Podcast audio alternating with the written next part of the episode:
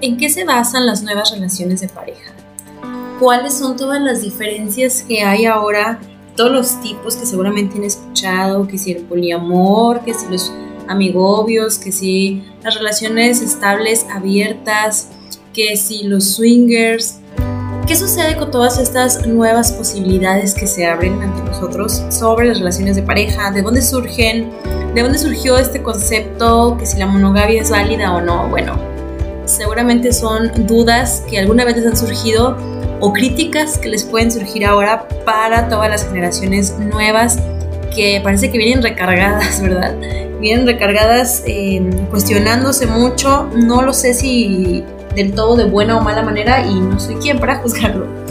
Pero bueno, si ustedes también tienen dudas sobre estos tipos de relaciones y cómo, cómo es que podemos movernos hacia ellas, Quédense en este espacio y acompáñenme a saber.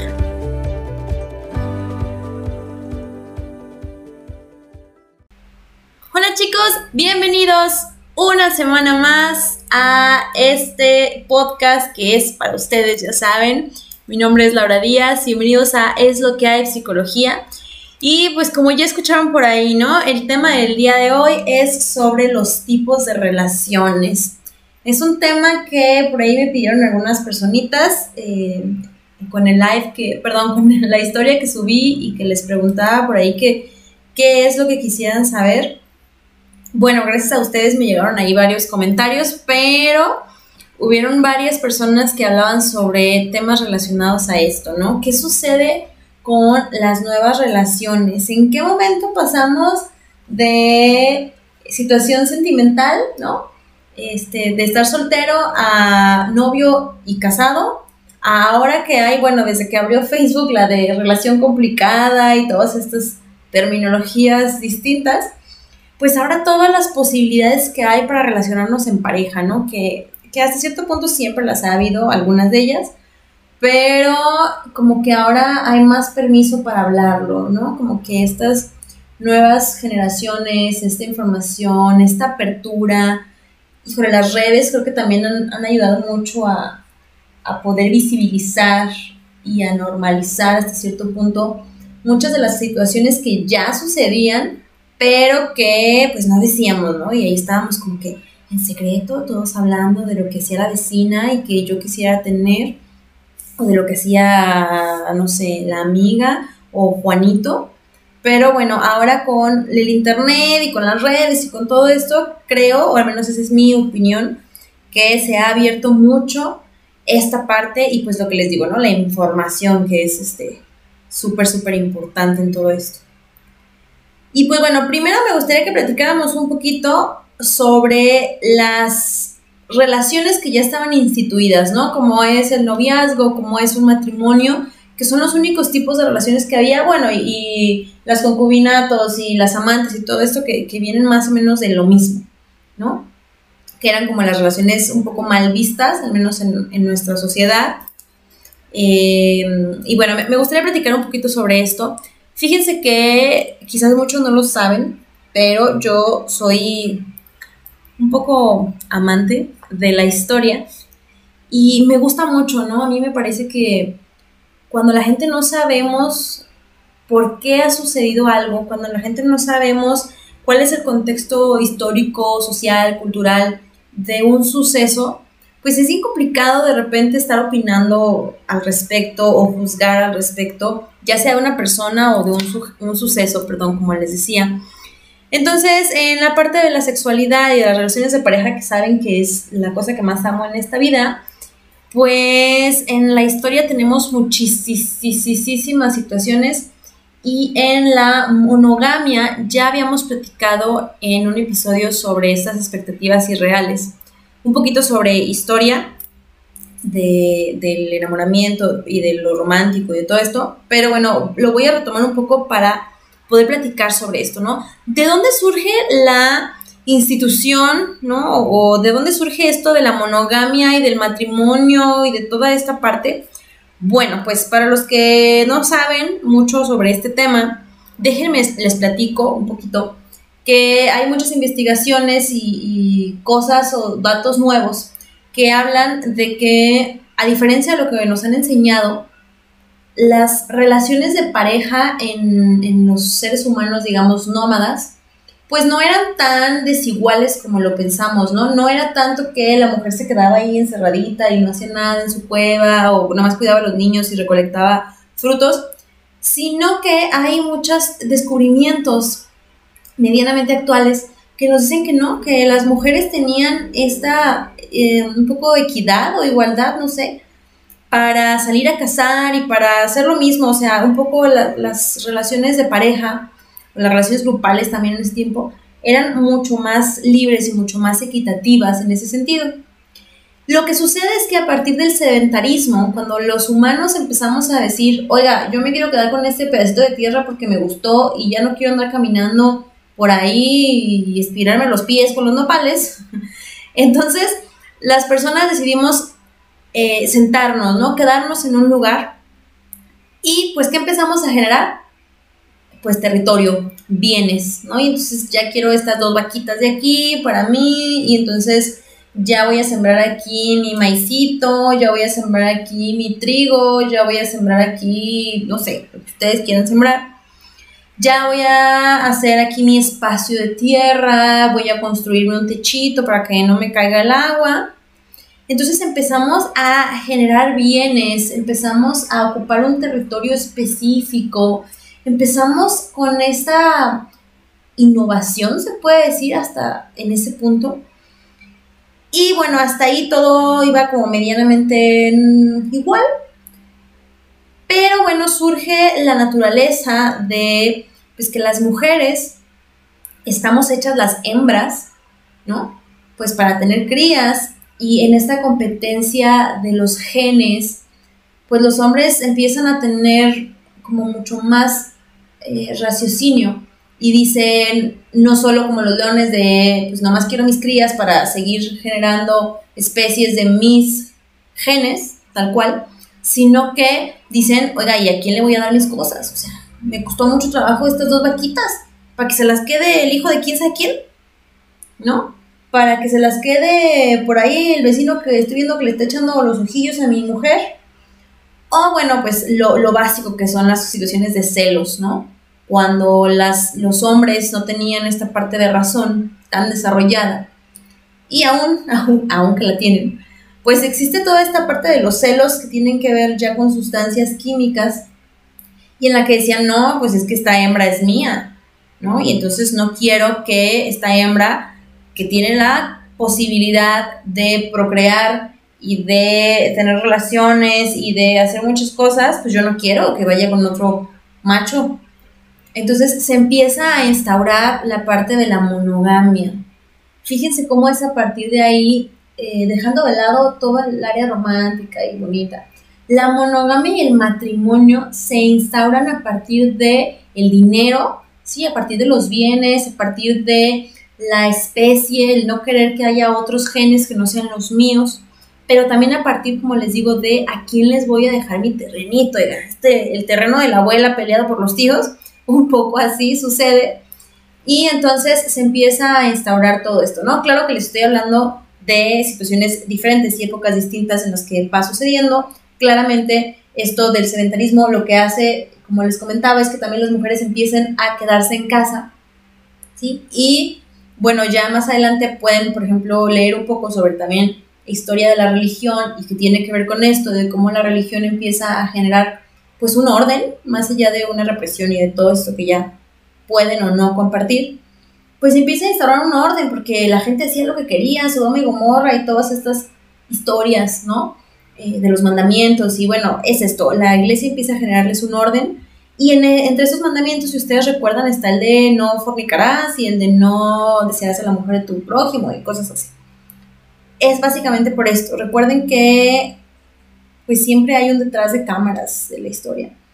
Y pues es así, es así como aparece la monogamia y el matrimonio para evitar conflictos, para evitar que se mataran entre sí por los celos, para evitar que se mataran por el que quién sabe de quién es este niño, para, según ellos, asegurar que sus propiedades quedaran en, en las manos adecuadas.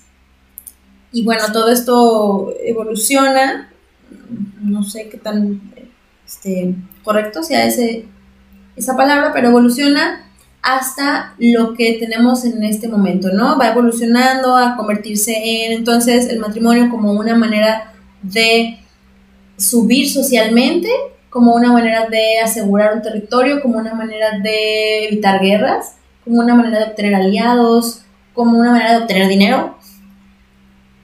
O sea, muda un poco la forma por la que fue instaurado y bueno, ahora pasa al cásate por seguridad y luego cásate por amor, ¿no? En teoría. O no te cases y entonces ya la figura del matrimonio empieza a demeritarse y ahora pues más bien es divorciense todos porque el matrimonio ya hasta se ve feo, ¿no? Ya muchas personas es como, ¿qué? ¿Te vas a casar? ¿Qué es esto? ¿De qué hablas? Y es por esto, es la historia que nos ha dado diferentes perspectivas y que nos vamos ajustando a las necesidades de cada época en la que vivimos, ¿no? Bueno, pues entonces eso es lo que sucede con la monogamia y con el matrimonio. Para los que ya sabían, discúlpenme por estos 10 minutos eternos de explicación sencilla. Para los que también sepan mucho, yo sé que hay mucho más detrás de esto, pero lo quiero hacer lo más rápido posible, solo para dar un contexto a las personas que no conocen absolutamente nada de esto y que me parece muy importante, como les digo, el saber de dónde viene todo lo que ha salido. Y entonces, bueno, aparecen ahora todas estas nuevas relaciones que existen. No sé cuántas conozcan ustedes. Yo me fui a las más sonadas, que pues es el noviazgo, que ya existía y existe actualmente. Y es como, digamos, pues la que más hay, ¿no? El poliamor, los amigobios, los amigos con derecho, que son dos cosas diferentes, por lo que sé. Eh, las relaciones abiertas, los free o relaciones sin compromiso. Y los swingers no los metí aquí, pero mm, ahorita vamos a hablar de cada una de esas que les dije y el por qué sí y el por qué no. Entonces me gustaría que mientras vamos platicando sobre esto, ustedes fueran pensando en qué tan de acuerdo están y cómo les gustaría cambiar su relación de pareja o no en torno a estos distintos tipos que hay, ¿no? Para que puedan emitir un juicio sabiendo de qué trata cada uno de ellos. Bueno, pues el noviazgo ya sabemos lo que es, ¿no? Es una relación de pareja en la cual ambas personas están comprometidas a, eh, a pues, es que ni siquiera es la fidelidad, porque aquí hay otra cosa, hay veces que hay relaciones abiertas, que es lo que les hablaba. Como el noviazgo ha cambiado tantísimo y puede haber noviazgo en todas de las otras, bueno, no en todas, pero en varias de las otras opciones que les dije, ¿no?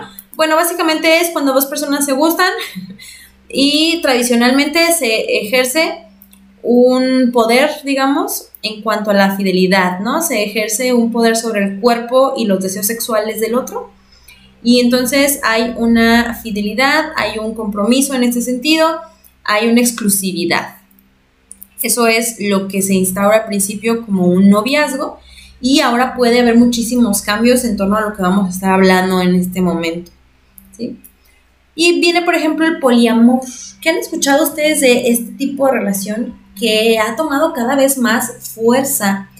Al principio era pues nada más como como un mito, ¿no? Yo lo escuchaba por ahí, pero yo ya conozco parejas o personas, más bien relaciones poliamorosas. Ok, ¿en qué consiste el poliamor? Se trata de el poder estar en una relación con más de una persona, ¿no? Puede ser un noviazgo, por ejemplo, con más de una persona, pero puede no ser una relación eh, de noviazgo, con una o dos o veinte. Entonces, ejemplo, ¿no? Yo me llamo Pepe y a mí, como soy una persona poliamorosa, yo creo fielmente en que me puedo enamorar de muchas personas al mismo tiempo o que puedo amar a muchas personas al mismo tiempo y por qué tendría que conformarme con una. Y esto no lo crean tan descabellado porque hay varios autores, como por ejemplo Helen Fisher, si algún día quieren leer, yo la amo ella nos habla mucho sobre el amor romántico y sobre todas estas situaciones químicas del amor. Y pues ella dice que uno puede amar, amar como pareja a más de una persona.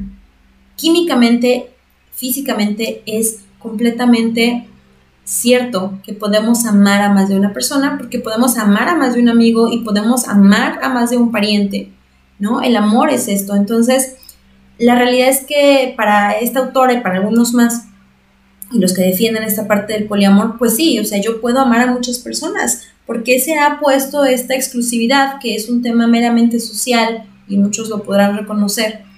¿sí? En el que decimos, es que ya somos exclusivos, esto es mío y nadie más lo puede ver, ni tocar, ni hacerle absolutamente nada, dependiendo de qué tan, este, qué acuerdos tengan ustedes. Y la base del poliamor es esto. Entonces, como yo puedo amar a muchas personas en un tiempo y yo me llamo Pepe, entonces te amo a ti, Juanita, y te amo a ti, no sé, Pedro, si, soy bisexual. Pero la regla del poliamor, ojo, infieles, no, la infidelidad no es poliamor. La regla del poliamor es todos los que estamos involucrados sabemos que existe la otra persona. yo, Pepe, sé que existe Juanita y Pedro, Pedro sabe que existe Juanita y Pepe, y los 20 más que queramos agregar a esta relación. Hay una serie para adolescentes eh, que se llama. Ay, se me fue el nombre. Está en Netflix y sale con Dana Paola y es, es una serie española. Elite se llama. Y en una de las relaciones de los chavitos que tienen, hay una que es de este tipo, ¿no? Es una relación de tres en la que los tres son pareja y los tres son, al parecer, exclusivos, por lo que ahí se ve. Y bueno, esta es la premisa, ¿no? Como yo puedo amar a muchas personas, ¿por qué me tendría que limitar a una sola? Y entraría un poco como pues esta poligamia que tienen en, los otros países de Oriente, ¿sí? Esa es la, premisa. Todos podemos amarnos y no pasa nada, pero todos tenemos que estar de acuerdo. Y los poliamorosos dicen y aseguran que esto ayuda mucho también con los temas de infidelidad, que ayuda mucho a reducir los conflictos de pareja. Yo no lo sé, pero ellos dicen que sí. Eh, porque pues tienes como con más personas con quien desahogarte, a más personas a las cuales eh, aventar ese tipo de responsabilidades que luego le ponemos a las parejas, ¿no? Y pues también nos deja una situación como de libertad. Insisto, siendo novios o no. A lo mejor solamente somos novios mm, Pepe, Juan y Pedro y luego queremos invitar a otro amiguito a cotorrear pero cotorrear constantemente, pero no es nuestro novio y así, bueno, eso sería el poliamor. Después están los amigobios, que son personas que quieren y eligen ser novios, bueno, más bien, ser amigos con ciertas características de novios, ¿no? Pero no todas, no se asumen como novios formales Mm, a veces o no, a veces quieren presentarlos con la familia. yo conozco, y no voy a ventanear a nadie, pero conozco relaciones en las que ellos saben que no son novios, pero a la familia se les presentan como novios, ¿no? Pero ellos saben que no. Y entonces, de todas maneras, tienen cierta fidelidad y, o sea, sí establecen este tipo de acuerdos, pero no son o no se asumen como una relación de noviazgo porque alguno o los dos no lo desean. Esto es muy importante porque si ustedes se fijan, la constante va a ser que todos estén de acuerdo. Entonces, si yo quiero estar con una persona y quiero tener el trato, digamos, de relación de pareja y quiero que se me dé el nombre ante la familia, pero no quiero el título y la otra persona está de acuerdo, está correcto. Pero si la otra persona no está de acuerdo, como pasa muchas veces, en el que solamente cedemos para ver si el otro se enamora de mí en algún momento, híjole, eso es súper complicado y doloroso para la persona que está aceptando el acuerdo. Así que piensen muy bien, revisen muy bien. Si ustedes están en una relación como este tipo, si ustedes se identifican en ese tipo de relaciones, por favor piensen y revisen si están del todo de acuerdo o no. Si ustedes son felices, denle hasta que se cansen, pero si no, híjole, sí sería bien importante el revisar por qué estoy cediendo, qué estoy esperando y, y qué tanto quiero seguirle apostando a una relación que ya me dijeron que no se va a transformar en lo que yo deseo. ¿Por qué? ¿Por qué no irme a buscar otro tipo de relación? Bueno, también tenemos los free, ¿no? O amigos con derecho, que por lo que he entendido son amigos que tienen la oportunidad de tener relaciones sexuales sin compromiso, ¿no? Es, es parecido al free y algunas personas le llaman igual, solo que en el free se supone que no tienen que ser amigos, pues. O sea, puedes caerme mal, o sea, puedes no ser mi amigo, puedo no tener esta intimidad y esta cercanía y solamente tenemos sexo casual y pues por ahí guardamos el contacto para, para poder tener sexo cada que quedamos. Pero supone que los amigos con derecho sí son amigos que se permiten tener sexo, pero no tienen esta otra parte del compromiso de un amigobio. Si se fijan casualmente, y sería algo a, checar, a tomar en consideración, pues lo que va variando mucho a veces es el, el nivel de compromiso, ¿no? Que al parecer en esta sociedad ahora está está como para huir, ¿no? Todo lo que tiene que ver con compromiso es como, ah, mejor no. No en todas las relaciones, he de decir, pero al menos en estas y con la tirada que existe ahora de no aguantar absolutamente nada, que está bien en ciertas partes. Bueno, eso ya es, es tema de otro episodio, porque si no me voy a alargar aquí todo el día. Ese es el tipo de relación, la diferencia entre amigobios, free y amigos con derechos el, nivel de compromiso al parecer es la diferencia. Y en las relaciones abiertas, que estas me parecen cada vez es así más y más y más y más visibles, son relaciones en las cuales somos novios o somos esposos o somos concubinos. O sea, tenemos esta relación más establecida o más formal o más eh, usual, no lo sé pero decidimos dejar el espacio a que entre otra persona. Y esta tiene reglas, igual que en todas, y las reglas la establece la pareja, ¿no? Puede ser que yo elija tener una relación abierta porque me excita muchísimo escucharte o saberte con otra persona, o porque llegas sumamente feliz de estar con otra persona, y a mí me excita eso. Y entonces pues lo permitimos los dos. Puede ser que solamente permitimos que entre alguien más al juego con los dos y nadie se ofende. Puede ser que los dos sabemos que puedes tener otra pareja, pero solo sexual, para que no se convierta en poliamor, que es lo que hablábamos también hace ratito. Puede ser que tengas el permiso, pero no quiero saber absolutamente nada. Yo conozco muchas de estas que no quiero saber absolutamente nada, no quiero saber cuándo lo ves, no quiero saber absolutamente nada, pero tienes mi permiso. Creo que las que más he conocido son esta y en las que les excita muchísimo el, el efecto que causa el que la pareja pueda estar con alguien más o el ver a la pareja con alguien más. Y bueno, las personas que están a favor de este tipo de relación argumentan que pueden evitar con ello el dolor de una infidelidad y pues bueno, eso es lo que dicen. Yo he visto aún así infidelidad porque pues si yo te digo que nada más no puedes enamorarte, pues te enamoras, ¿no? Y entonces ya, o sea, fuiste desleal además de todo, además de infiel, desleal. Y creo que aquí lo que está a rescatar más allá de lo mucho que hemos abierto y etiquetado y especificado las relaciones, qué difícil, ¿no? Cada vez queremos hacer las cosas más sencillas en teoría y amarnos todos y respetarnos, pero cada vez hay que ponerle más y más y más etiquetas a las cosas. Y porque si este no tiene este pelo, entonces ya es otra cosa, y ahora ya tiene punto dos grados, entonces ya es otra cosa. Y bueno, es, muy complicado de repente para muchas personas con falta de información el poder entender estos temas. Eh, y porque además cada rato sale algo nuevo, ¿no? Cada momento hay que estar siempre informándose, eh, documentándose sobre esto. A lo mejor en el momento en el que sale este episodio, ya salieron otras dos y yo ni en cuenta o ya cambiaron de, concepto, que está bien, pues cada quien puede ir avanzando y yo tendré que, y todos tendremos que adaptarnos a las situaciones.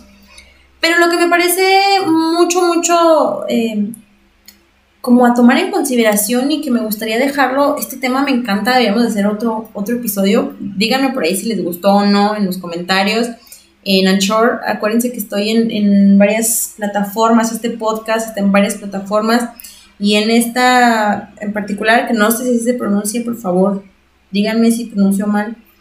Les voy a dejar el link por ahí.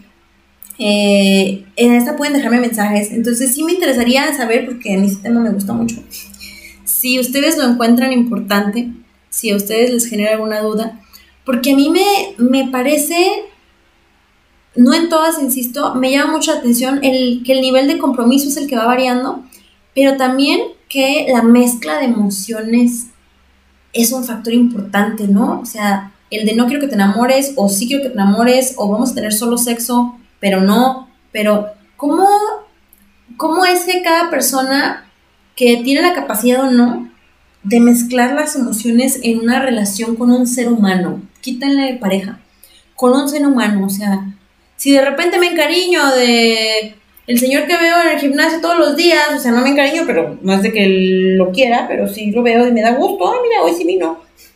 Y entonces, ¿cómo tenemos esta capacidad también de repente de no mezclar sentimientos, ¿no? Y, y qué tanto sí será una capacidad y qué tanto será un bloqueo emocional por alguna vivencia traumática impactante en nuestra vida, por el haber aprendido, o qué tanto iremos hacia ese punto de aprender y de saber delimitar, contigo no voy a mezclar un sentimiento o contigo sí. Eh, yo a título personal, sí, la verdad es que he estado en una situación en algún momento de mi vida en la que no les voy a decir que no mezclé sentimientos, claro que había algún sentimiento, pero sí sabía perfectamente que no, no iba a haber amor, pues. Y, pero el no mezclar sentimientos considero que es, híjole, no, no sé si decir imposible, porque no soy todas las personas, pero me parece muy complicado, ¿no? Generar un sentimiento hasta de, empatía, una situación de, de estimo, porque tenemos sexo constantemente, o un sentimiento, una emoción de vergüenza, ¿no? Me da vergüenza que veas esto, me da vergüenza que me percibas de esta manera, me da asco, no sé, o sea, no me toques ahí, no me gustó lo que me dijiste, no me gustó que no estabas, no lo sé. No lo sé cómo, cómo podemos delimitar esta parte de las emociones y qué tanto vamos para allá, o sea, cómo le vamos a hacer ahora para trabajar con esta parte, ¿no? a mí me, parece muy interesante, no sé ustedes qué piensen, pero bueno, esas son las nuevas tipos de relaciones que existen. Si ustedes conocen más, también háganmelo saber para poder ampliar cada vez más, cada vez, perdón, más este conocimiento. Acuérdense que ninguno está mal o está bien, pues son opciones, ¿no? Y qué bueno que cada vez se abra más el campo de las opciones en lo que tiene que ver con sexualidad. Y sexualidad ya saben que no me refiero al acto de coger, o sea, al acto, a la sexualidad, perdón, es todo este contexto, todo, todo lo grande que es y pues qué maravilloso, ¿no? Que cada vez tengamos más opciones para el que no le acomode un zapato, tiene 20 más para ponerse, ¿no? Qué, qué increíble es todo esto.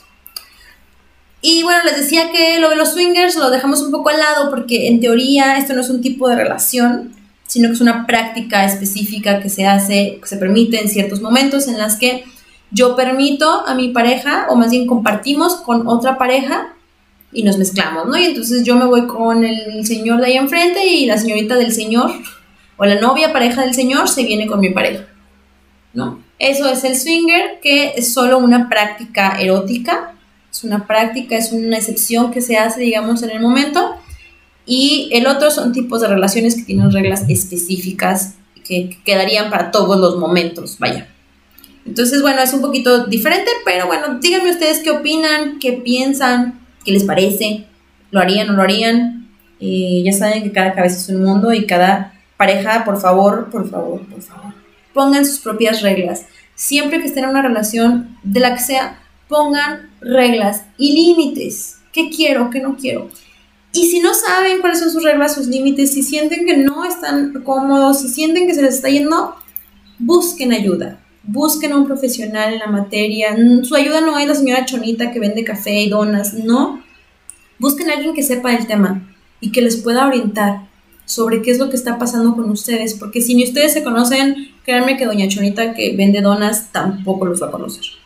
Así que busquen una persona profesional, por favor, para que puedan orientarlos. Y bueno, sin más, sin más por el momento, me despido. yo sé que se sintió un, bueno, yo sentí muy rápido este tema, no sé ustedes cómo lo, lo vivieron, pero bueno, me despido. Acuérdense de seguirnos en nuestras redes, estamos como Clínica Serenity, PSY al final, en Instagram y en Facebook, ahí nos pueden encontrar. Estamos en YouTube como, perdón, en, también en YouTube como es lo que hay psicología y en Spotify como es lo que hay psicología y en otras plataformas que ya les iré subiendo los links por los que no puedan escucharnos por ahí.